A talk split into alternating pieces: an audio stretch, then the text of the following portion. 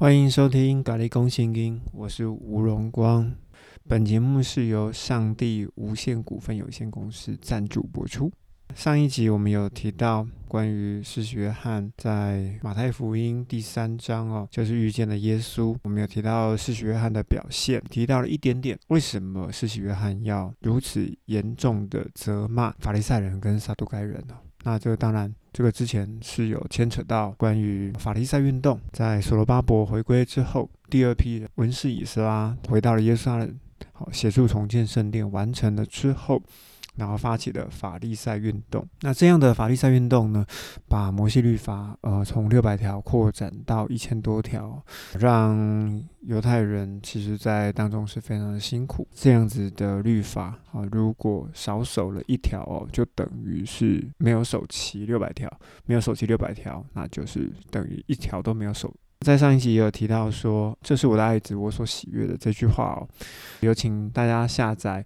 呃，关于原文圣经的查考的部分，关于“子”这个字哦，有很多的解释方式。除了儿子以外，其实有蛮多解释的。好，所以说耶稣自称是人子哦，好，就是人当中其中的一员，好，人当中其中的一个，好，所以耶稣自称为人子哦。旧约的先知书里面，先知也是自称为人子哦，好，人当中其中的一员，也就是其实是。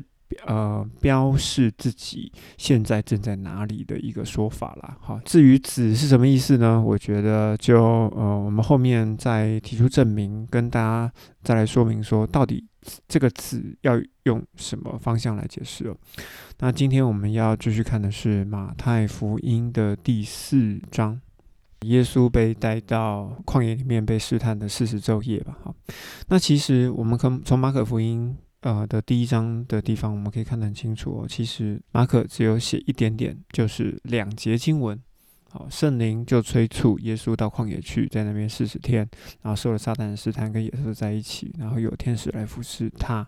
好，就这样子而已。然后就去加利利传道了。马太福音就比较符合我之前所讲的哈，就是说，呃，马可发展的一点点，然后呢，马太就会多一点，那路加就会再多一点，所以马太就把这一个这两节经文就反光大了，就变成十一节经文。可是在这边只有魔鬼跟耶稣在啊，那你能怎么说呢？哦，当然你可以说所有的圣经都是是圣灵所启示的，是上帝所启示的。OK，这个我也可以认可。福音书里面就是呃有一个蛮有名的人叫做葛拉森人，好，大家记得吗？葛拉森人里面的魔鬼啊，看到了耶稣就很害怕，说：“我跟你有什么关系呢？你为什么要来打扰我呢？”还记得吗？现在有个问题哦，我们回到第四章这边来看哦，耶稣被魔鬼带到了旷野，哎，魔鬼看到耶稣都怕的要死了，那。怎么来 challenge，就是怎么来试探，怎么来质问耶稣啊？你们有想过这个逻辑关系吗？啊，OK，好。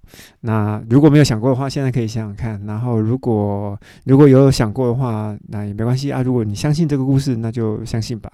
那我觉得这一个边，哎，没什么要解释的，所以我就跳过。那第四章呢？其实我觉得最重要的一个东西，其实是在第四章的最后面。哇塞，我这章要讲完嘞！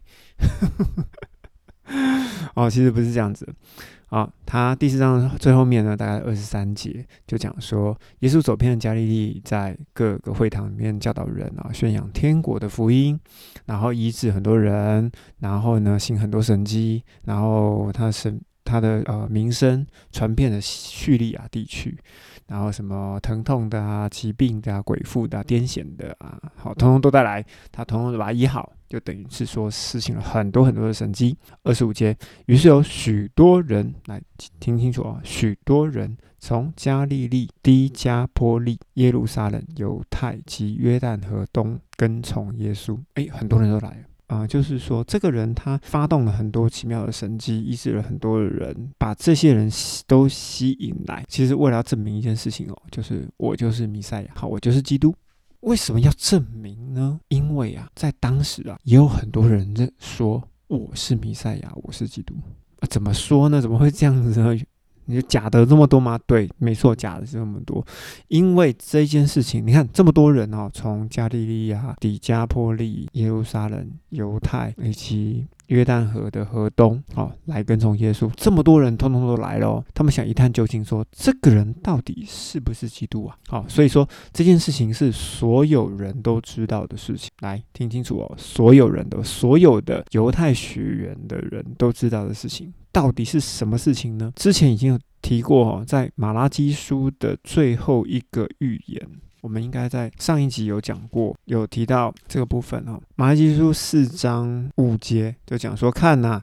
上帝在大而可畏的日子来到以前，我必须派以利亚先知到你们那边去。好，他要使父亲的心转向儿女，儿女的心转向父亲，免得我来击打这地，以致完全毁灭。这在上集其实我们有讲过哈，就是说以利亚来到这个地方，要使上帝的心转向选民，选民的心再转向父亲，以免上帝要来击打这地哦，以至于完全毁灭，也就是世界末日。你有看得出来呃，选民有回转吗？看起来好像没有，呃，世界末日之前要派以利亚，对不对？那以利亚的前面还有发生什么事情呢？让大家都知道的一件事情，其实呢是记载在但以理书。那但以理书我们就必须要用几个点来来讲哦。我们要先从但以理的第一个预言开始讲。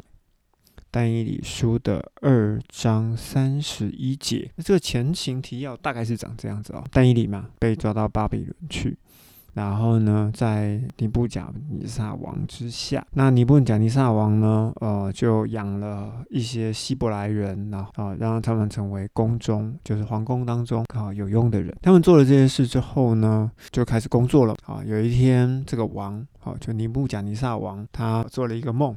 然后邀请了所有的术士，或者是有知识的人，或者博士了哈，解释这个梦的梦境。术士术士们就说：“哎，那王啊，请你把你的梦告诉我们吧。”然后他们他们就说：“我怎么会告诉你们？我告诉你们，你们就顺藤摸瓜啦，啊，就就跟我随意解释。所以呢，我不告诉你们，但是你们要把梦解释出来，不然话呢，你们就是无用之人啊，反正就要全砍了就对了。”但伊里知道这件事情之后呢，就去找了尼布甲尼撒王，做了一些祷告。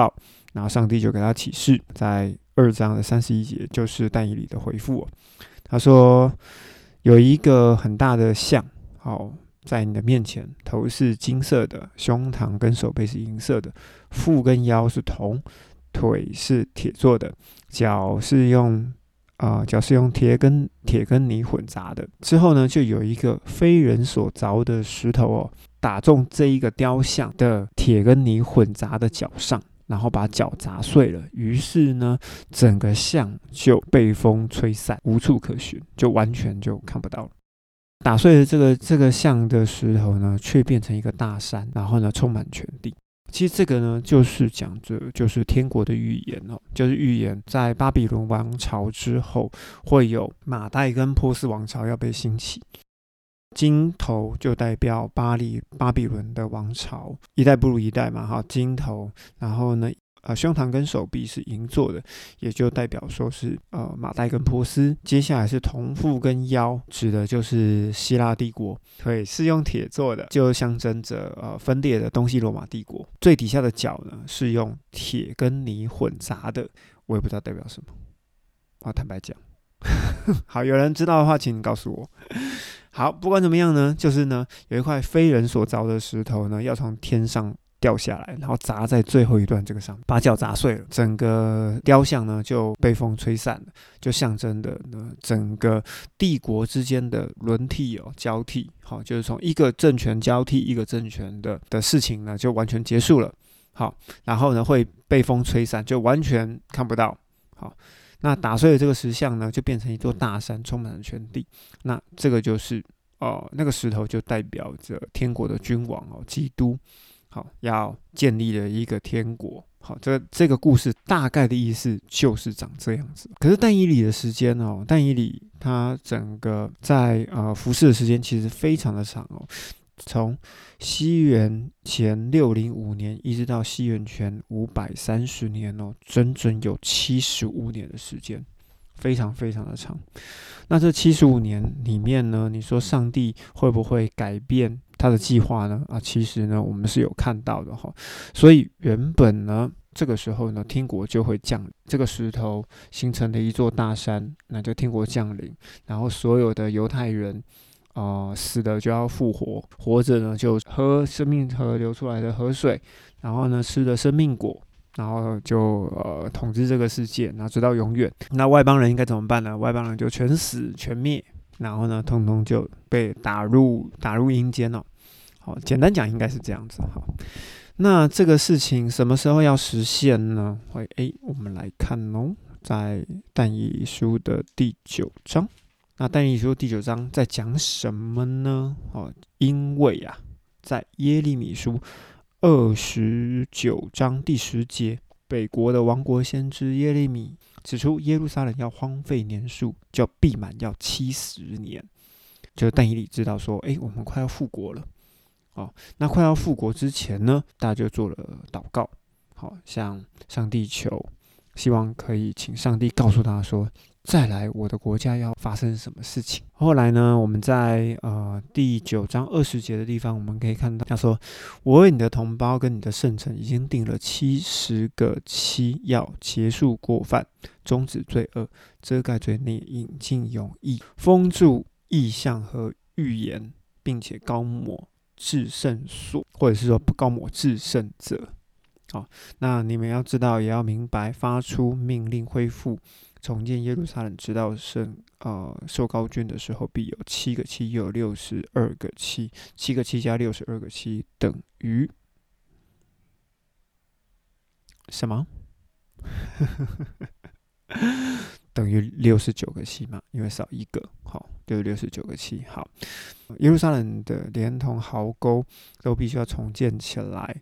好，那是一段困苦的时间。六十二个七之后，受告诸王就必须要被剪除，一无所有，或者是说从来就不存在了。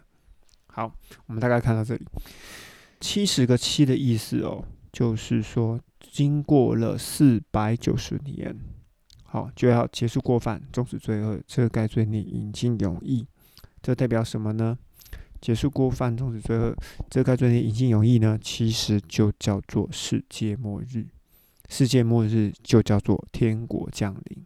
还记得刚刚我们讲，一个王朝换过一个王朝，当这些王朝的。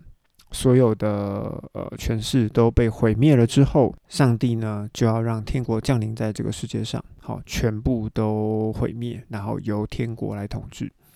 好，也就是在七十个七之后，那是什么时候开始计算这七十个七呢？就四百九十年，就是在恢复跟重建耶路撒冷的广场以及壕沟的时候，好，开始计算。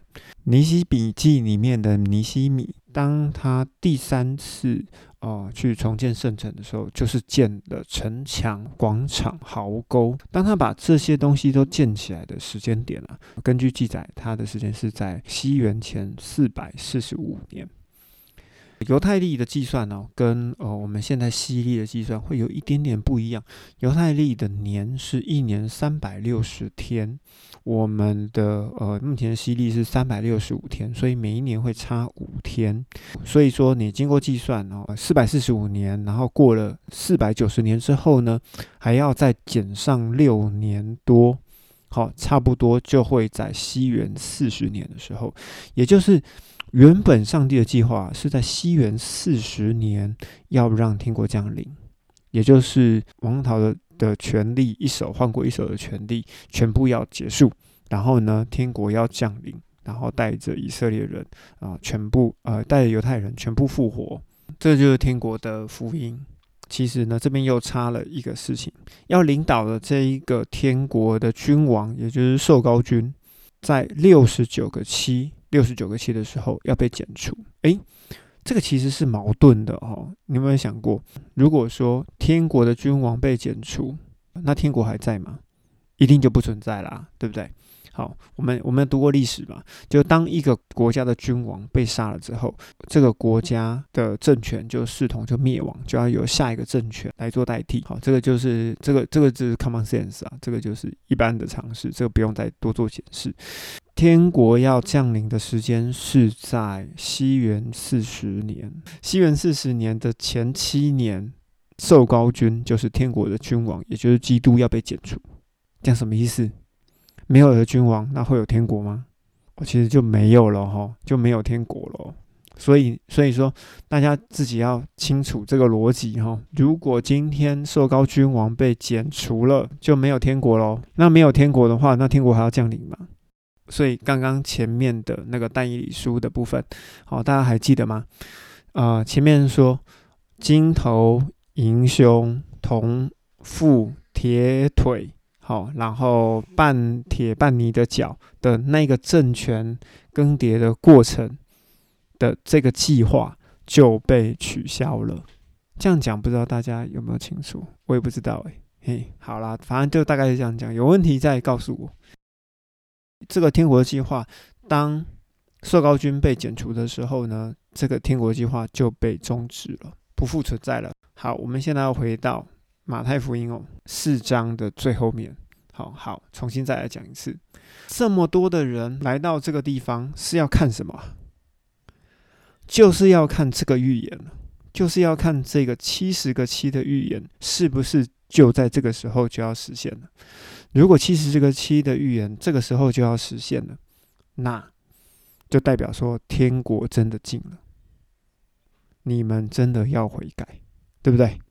好，如果他是天国的君王嘛，好，那基督如果真的是天国君王的话，诶，他就要带领着所有的犹太人，好，也许加上嗯一半犹太血统的的撒玛利亚人，好，也许啦，哈，好，就要一起统治。统治天国，然后呢，外邦人呢全灭。哦，是这样子的哦，好，是这样子的哦。那可是为什么你跟我现在还在呢？啊，就是因为天国计划变了嘛。好，天国没有降临，因为没有君王。那天国的君王呢被杀了，在西元三十三年的时候。好，这样子大家有了解吗？所以呢，今天的重点就是我们要了解。这些这么多人一起来找耶稣的目的是什么？也就是说，这么多人来找耶稣，其实就是要看但以理曾经讲过的预言，到底是不是这个时候就要实现？如果是实现了，那世界就要终结，然后天国就要降临，犹太人就要永远活在这个世上，然后外邦人就你跟我就要全灭。好，大概我觉得马太福音第四章的重点其实应该就在这里。好，从这么多人来看耶稣，带到但以理书的第二章的金头像，以及但以理书第九章的七十七七十个七加呃六十九个七，就在这里了。好，这样讲差不多了。然后，如果有问题的话，就在留言来问我。那我们今天节目就先到这边喽，谢谢大家，拜拜。